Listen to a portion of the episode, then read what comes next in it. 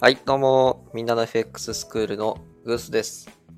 ザファミーちゃんです。ご無沙汰してます。はい。ご無沙汰です。そうね、い2週間ぐらい空いたんかな、確か。そんな来ました。そんな空いてるんだわあ。で、で、その間何があったかな何もあんまなくて、逆に。まあ確かに。そう、だから、え今日撮ってるのが6月の14日なんですけど、今日の夜中にね、FOMC があり、はい。そして明日の9時15分には ECB の政策金利発表があり、そしてその後は日本の政策金利ですね。はい。まあいろいろね、相場がちょっと動きそうな材料が揃ってるんで、はい。まあ先週とかはね、やっぱあのブラックアウト期間って言って、うんあのいわゆる FRB のメンバーが喋らないと。うん。なんでもうほとんど動く要素がなかったんで、レンジ内でまあやりやすかった相場かなとは思ってます。はい。で、まあ、今週ね、まあ、もう今日はもう CPI の結果が終わってるんですけど、はい。 CPI はまあ、そうですね、個人的には、まあ、今の結果が、例えば今、据え置きが結構織り込まれてるんですね、相場では。はい。そこまで据え置きに傾くような結果だったかなっていう、ちょっと懐疑的な結果ではあります。うーん。今回の結果が、まあ、大事なのは、総総合の CPI の方は下がったんですけど、はい。やっぱりコアの方がね、まだ下がってないんですね。はい。これがやっぱ落ち着かないと、この総合の CPI の変動に大きく影響を及ぼしていたのが、まあ、石油の価格とかエネルギー物価なんですよ。はい。それが今かなり下がってて、そこの要因で総合 CPI が下振れしてるだけなんで、はいし。っかりとサービスとか、物のね、私たちがいつも使うような物の値段とか、変動しにくいものがしっかり上がってきているとあ状況なんで、そこがやっぱり落ち着かないとね、なかなか難しいなとは思ってます。うーん。なんで今5%台、まあ、コア CP は5%台にまで戻ってはきてますけど、目標はまあ2%から3%の間かなというふうに思うんで、もうちょっとね、下げたいですよね。はい。っていう状況なんで、まあ私的には、まあ今回据え置きで思惑としては、据え置きしたとして様子を見たいのかなってちょっと思ってます。あーまあ、金利を上げるというのは、まあ、僕らね、あの、投資をしている人とかにとっては、まあ、あんまり良くないわけですよ。はい。経済をちょっとストップかけるというか、うん感じなので、金利はなるべく上げたくないのは政府の本心。はい。今の状況であんまり積極的に上げたくない。やっぱ銀行の破綻リスクとかね、やっぱいろいろあるんで。ってなってくると、まあちょっと今回据え置きしてみて、はい。来月上げるかもよ、みたいな、あの、牽制をしながら、はい。金利が下がりすぎないような状況にした時の、まあ、あの投資家たちというか株価の動きとか物価の推移を見たいんじゃないかなというふうに考えてます、私は。はい。だから去年積極的にねあの金利を上げてきて、まあ、経済には大打撃大打撃を与えましたけどそのフェーズ、へーフェーズも終わって、はい。まあ、ちょっと金利をね据えをそろそろ据え置いて経済をちょっと上向きにしたいなっていうふうに思ってるんじゃないですかね。え、何がダメっていうかあれやったんですか別に何ってなさそうに思えたんですけど。金利を上げることによって、まずお金が借りづらくなるっていうのが一つあります。はい。だから、新しく事業をしようとか、うんする人はお金借りづらくなりますね。はい。なんで、景気、経済がですね、活発化しようとか、新しいものが生まれるっていう行動がなかなかしづらいです。はい。でさらに、お金をさらに、お金を持ってる人たちもお金を借りようとしないですし、うんだから金利が高くなることによって、銀行が持ってる国債の価格とか下がるんですね。うんで国債を大量に保有しているところとかはしんどくなりますし、金利が上がることによって、お金を返す側のですね、変動金利で組んでる人とかは、あの、うん毎月の支払いが多くなっちゃうので、はい。良くないですね。家計にとっても、会社にとっても。うーん。そういうのが相まって、やっぱり金利が上がると株価が下がるっていう相関があるんですよ。はい。だから、言ったら、アメリカのダウの平均とかは30%近く下げましたからね。へえ。それぐらいやっぱ金利を上げたことによる影響っていうのは結構でかかったんですよ。で、それがまあ一番最悪というか、良くなかったのは、まあ、シリコンバレーの銀行の破綻とか、うんその他にも銀行の破綻仕掛けたりとかはい。なってるんで、まああんまりね、もうこれ以上金利上げたくないっていうのは本心ですし、うんまあ本来ね、金利を上げるときっていうのは景気がいいときって言われてるんで、はい。次金利を上げるときは景気がいいときにやりたいですね。はい。っていうのを考えてるんで、まあね、ちょっと据え置いて様子見したいのかなと、個人的には思ってますし、はい私は全然6月利上げしてもおかしくないなとは思ってる派なので、えー、まあ今日数時間後にね、サプライズでドル円が上に飛ぶ可能性もゼロじゃないかとは思ってます。はい。まあただ、今回6月で利上げしたとしても、はい。 7月はね、するかどうかわからないんで、あとりあえず6月ぐらい織り込んでドル円反転みたいな可能性もあるんで、そこは値幅見て、ちょっと役割は狙っていこうかなと思ってます。あ。はい。みたいなプランをね、ちょっと考えたりいろいろしてる週なんですけど、はいまああの、金曜日のね、日本の日本の政策金利が終わった時とかうん、ある程度方向性が見えてくれば、またあの、ファンダーの会だけでやってみてもいいかなと思うんで、はいそこはちょっとしばらくお待ちください。はい。待ってます。はい。ちょっとまたベラベラ、ファンダーのことになるとね、喋りすぎちゃうんですよ。い ろいろ。あの、考えが、考えがいろいろあるんでね、やっぱ。はい。なんですけど、まあ、今回はもうテクニカルの回ということで、はい。三種の人事の水平線とね、幅の方をお話しし、あ、水平線と時間帯の方をお話ししましたね。はい。そして最後は今日は値幅に入っていきます。はい。値幅で一番最初に聞くのはもう決まってて、はい。ドル円って1日に何ピプス動きますかっていう質問からします。はい。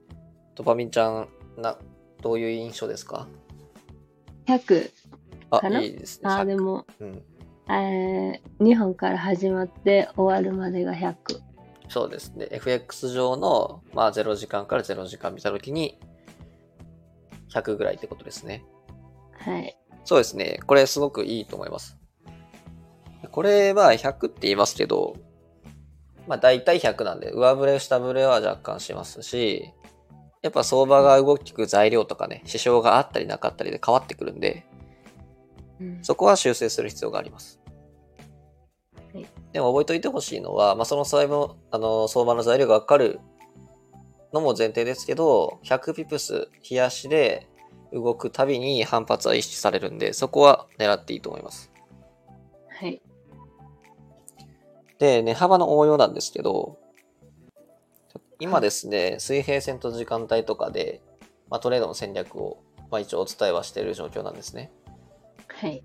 で、値幅で使うのはもう逆張りと利確のこの2つです。はい。順張りでも使ってもいいんですけど、私はまあ逆張りとまあ利確が有効かなと思ってます。はい。じゃあまず利確の方から簡単なのでいきましょうか。はい。エントリーするときに入り口と出口って私言うんですけど、はい。入り口はエントリー、出口は利確ですね。はい。じゃあドル円、ドファミンちゃんが朝一でロングしました。はい。じゃあ9時からどんどん上げていって、欧州まで伸びました。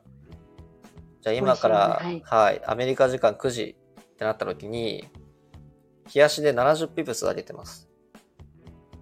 はい。比較どうしますかアメリカ時間まで100ピプ100ピプスまで引っ張るか、もう70伸びて、残り30、冷やしで30しかないから、比較するか、どうしますか伸ばします。伸ばしますはい。それはどうします例えばアメリカ時間で100まで動いたところで利確ですかそれとももっともっと行きたいですか、えー、まあでも、もっと伸びるポジションは、なんか2個用意しちゃうかも。ああ、分割してエントリーしてるって感じですかね。はい。ああ、それ全然いいですよ。じゃあとりあえず利確する分で考えましょうか。はい、絶対利確します。ああ、なるほど、 100でね。うんうんうんはい。この質問は、まあ、正解はないですほう。で、私的には、あの、利確は曖昧でいいんですね。エントリーはできるだけ引きつけて、利確は曖昧。これがメンタル的にもかなりいいです。あーなんで、例えばさっき70ピブスね、日本時間から欧州まで上げましたってなった時に、はい。アメリカ時間まで、まあ伸びても30ピブスと、冷やし100で見るならね。はい。でもその、その可能性ってどうなんかって考えた時に、アメリカの人たちからすると30ピブスしか取れないんですよ。ロングポジションで。あーで考えると、そこまで積極的に買ってくるかみたいな感じで考えると、とりあえず70でいいかなって私はやっちゃいますね。え100まで来たら、まあ30ピブスとこれ取れ,、ま、取れたら OK ですけど、じゃあその70から下げてきた時にどこで利確するんですかって思うんですよ。ーうん。じゃあ40まで下がってきた時に、70から40まで下げちゃったんで、もう縦例でできるだけ伸ばしたいなとか思うと、意外とね、利益が最終的に取れなかったりとかするんで、これはまあ人それぞれの考えですが、まあ、先ほど言ったまあ分割利確っていうのをしておくと、私はどっちかというと70ピブスでとりあえず利確して、まあ、あとはどれだけ伸ばせるか。まあ、ちょっと相場感とかね、ファンダ感にもよるんで、今日150いけそうとか、まあ、明日、明後日含めるともっと上いけそうとかねうん。考えると、まあ、ポジションを残す数も増えますけど、まあ、今のやつで言うと、ケースで言うと、私はまあ70利確は、まあ結構いい利確ポイントかなと考えてます。はい。うん。なんで、まあ別に100年伸びる可能性あるんで、全然伸ばしてもらってよくて、そこ正解はないんで、ただその出口を考えておくことが大事ですね。はい。だからエントリーするときに、ここでエントリーして、反発しそうって思って、じゃあ実際どこまで伸ばしたいんですかってね、考えたときに、そのシナリオを考えられてない人結構多いので、はい。でも1対2でやっぱ考えちゃいます。なんか伸ばすところは伸ばすけど、1対2でもうとりあえず利確しようと思って。ああ、全然それでもいいと思いますよ。はい。それだと夢なくないですかうん。ね、でもさっきその損切りの幅結構どれぐらい取ってるんですかいつもえー、いつもえー、どれぐらいやろうえー、でも15うんぐらい15から ?1.15。 15から20って考えたらじゃあ40ピブスで1対2ですねうん。って考えるとドル円100も伸ばせる機会ってあんまないことになっちゃうんですよ決めてるんだったらだうん。からまあだから分割してたりするんでしょうけどあ、そうそうそう。うん、だから分割にしてやっちゃう、いつも。そしたら、なんか気ぃついたら、うあん、の、設定し忘れて、 設定し忘れてはいそう、あの、スタップロスは、おおね、あ、あ、あっていつも思ってます。あ縦値でも終われずに損切り位置まで持ってかれちゃうってことですかあーまあ、それはね、最終的な、あのー、なんだろう、価値額には、若干プラスぐらいで割れてるじゃないですか、損切り食らっても。 はい。まあ別に悪い、悪いね、方法ではないんですけど、本当やりたかったことができてないなら、まあしちょっと残念ですね、それは。はい。まだ本当分割エントリーおすすめしてるんではい、まあそういう風に伸ばしていきたいですね。はい。だからデイトレレベルで利確するときにとか、アメリカ時間でポジションを持ったときとか、どこまで行くかな、今日って考えたときに値幅は使えるんで、はい。利確で使うといいです、まず。はい。で、じゃあ次、まあエントリーの方がね、本番にはなるんですけど、で、値幅に関して意識するのは、まず冷やしですね。はい。ドル円が1時間でとか、いろいろありますよ。とりあえずは、1日でどれだけの動き緩かとか、それを想定します。そこに、水平線とかはい時間帯を組み合わせて逆張りを狙っていくんですよ。はい。だから、まあ、例えば分かりやすいケースですと、アメリカ時間で、じゃあ100ピプス下げました。まあ、今、今70ピプス下げてますと。え、それってね、え、昨日、言ったら今日じゃなくて、昨日の一日を見るってことですかあ、このケースに関しては、ちょっと具体例いくんで、はい、ちょっと聞いといてください、一回。はい、例えば、じゃあまあ、夜、アメリカの時間で、冷やし70分ス今動いてますと。はい、で、ロンドンフィクションの時間も過ぎました。はい。なると残りもう欧州の人たちはもう退場してるんで平常してるから、まあ、アメリカの人たちが結構残るんですね。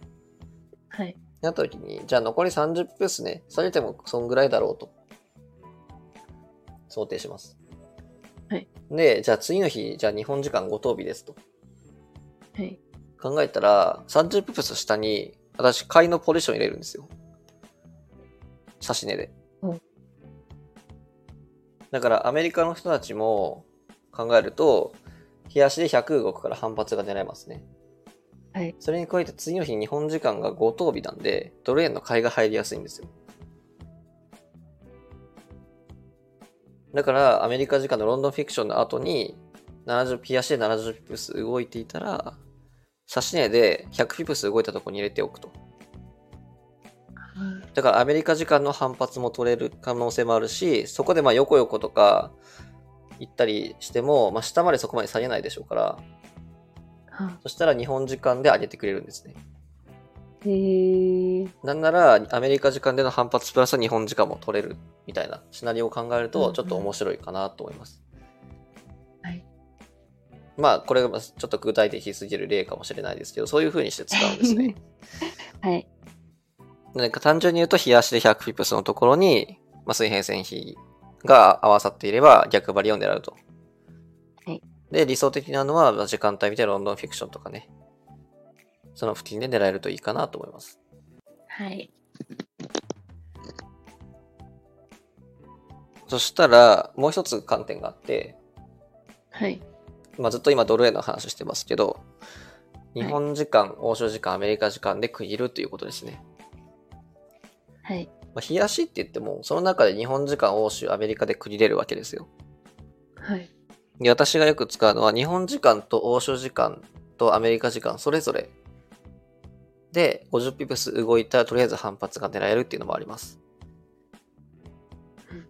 だから日本時間で9時から50ピプス上げれば、まあ、そこが安値だったらね、日本時間の安値だったら反発が狙えますし、はい。まあ、おアメリカ時間だけで50上げても、まあ、反発狙えます。なんで、アメリカ時間に限っては、あの、まあ、指標の有無とかにもあるんですけど、100を意識した方がいいと思います。はい結構アメリカ時間だけで100動くこともあるんで、で、この値幅の違いはやっぱりパワーの違いですね。うん市場参入者の数からして、やっぱ日本時間だけって全然少ないんですよ。はい。それでも50とか動く理由は、ドル円の市場の、えっ、と、70%ぐらいが日本時間で取引されるというふうに言われてます。はい。だから、日本ドル円は日本時間に動きやすいですし、逆に言うと日本時間はユーロドルとかドルストレートは動きにくいっていうのも傾向もあります。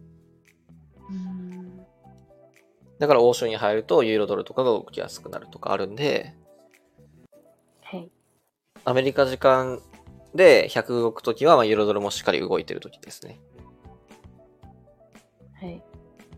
ねドル円に関して言うと、日、欧、米って区切ったときに、まあ日、日本、欧州、アメリカ、それぞれ50ずつ動いたときの反発狙っていいですけど、アメリカ時間100まで持ってかれることも、まあ、たびたびあるんで、そこも考えながら水平線と時間帯加味して、役割になるといいかなと思います。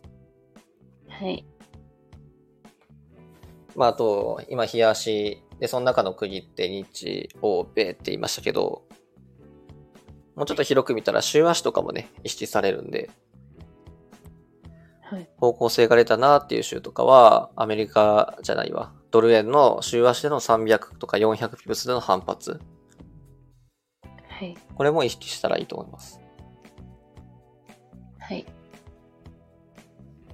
まあ、なんで、週足、日足で日、欧米で区切った値幅ですね。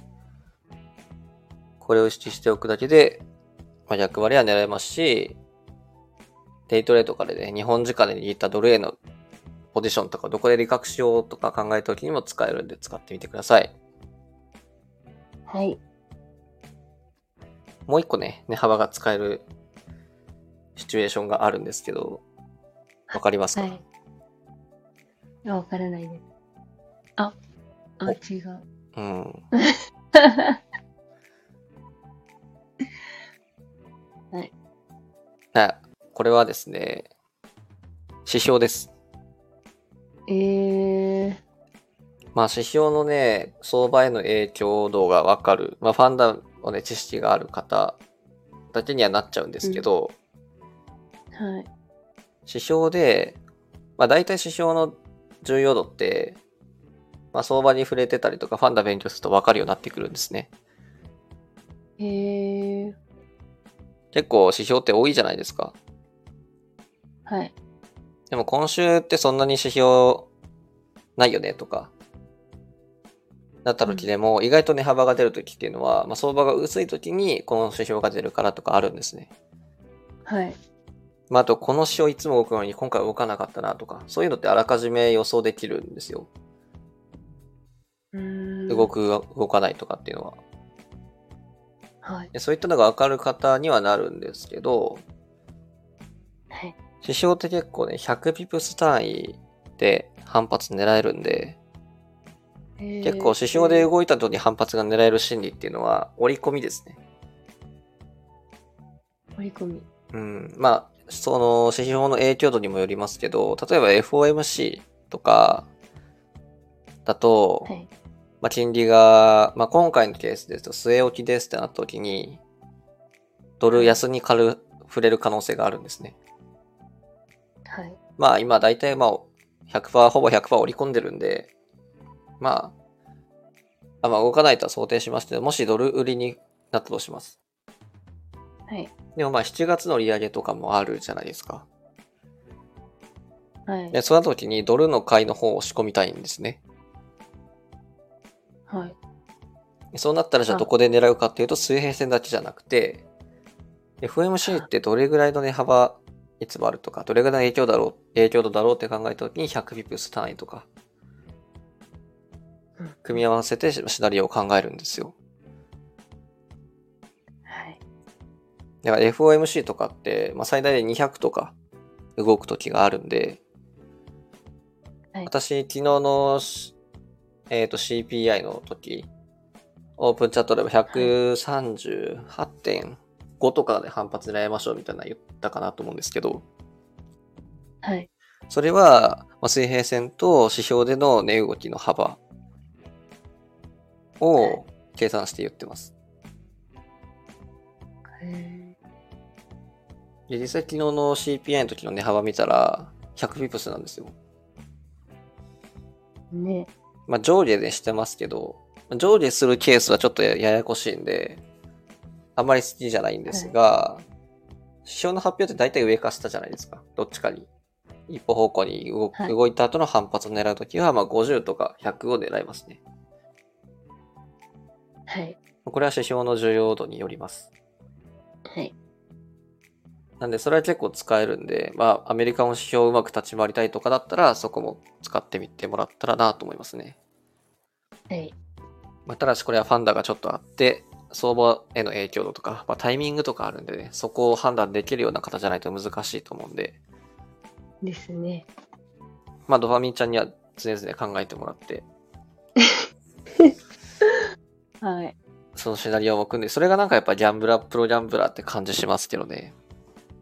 なんで、値幅の使い方としては、まあ、まず利確のね、方法。まあ、これはイメージ湧きました。利確の方は。はい。わきました。うん。なんで、それに加えてエントリーを考えるときは、まあ、逆張りで狙うときに、まあ、冷やしっての、まあ、冷やしって大体アメリカ時間になっちゃうんですよね。うん。 まあ、欧州でも使えることも、まあ、割とあるんで、そこも狙ってもらって、まあ、日本時間で100動いたら、まあ、大、もうほとんどの確率で反発しますね。はい。とか、まあ、日、欧米それぞれの50ピプス、まあ、アメリカに関しては100も見ておくと。うん。まあ、指標があるだけで値幅が変わるんで、そこで大体判断つくんですけどはい。で、まあ、指標での値幅ですねはい。まあ、弱い指標だと50。はい。で、まあ、若干強めだと100。もっと強いやつだと200から300とか動くんで、まあ、そこは想定しながら逆張りは美味しいポイントかなと思いますね。はい。みたいな感じで値幅ね、これちょっとまあ、見たことない人とか、意識したことない人って結構半信半疑なんですけど、見たら結構効いてるんでね。ぜひ意識してもらいたいですし、それを使って逆に彩るの方を狙うっていうのもいけるんですよ。へードル円が上がってて100ピプス動いた時に彩るの反発を狙うはっていう手法ですね。これはちょっと応用になります。い。ドル円をね、100ピプスの反発狙うのもいいんですけど、ドル円があんまり下がりにくいなとか、リスクオンだなっていう時は、ユーロドルの買いを狙う方が、相関的にはいいとかもあるんで、まあそういうのもできるようになるといいですね。というように、まあ値幅はね、あのー使い方結構いろいろあるんですけど、まあ王道のところをちょっと今日はお伝えしました。はい。なんでまあもしぜひ使ってみてほしいですし、ちょっと使えそうなイメージはきました。はい。あ、いいですね。ということで、まあ、これで一応、値幅を加えたことによって参照人理が揃ったんで、はい。これでまあデイトレなりとかでね、まあ使ってもらえれば、かなり勝率は安定するんじゃないかなと思います。はい。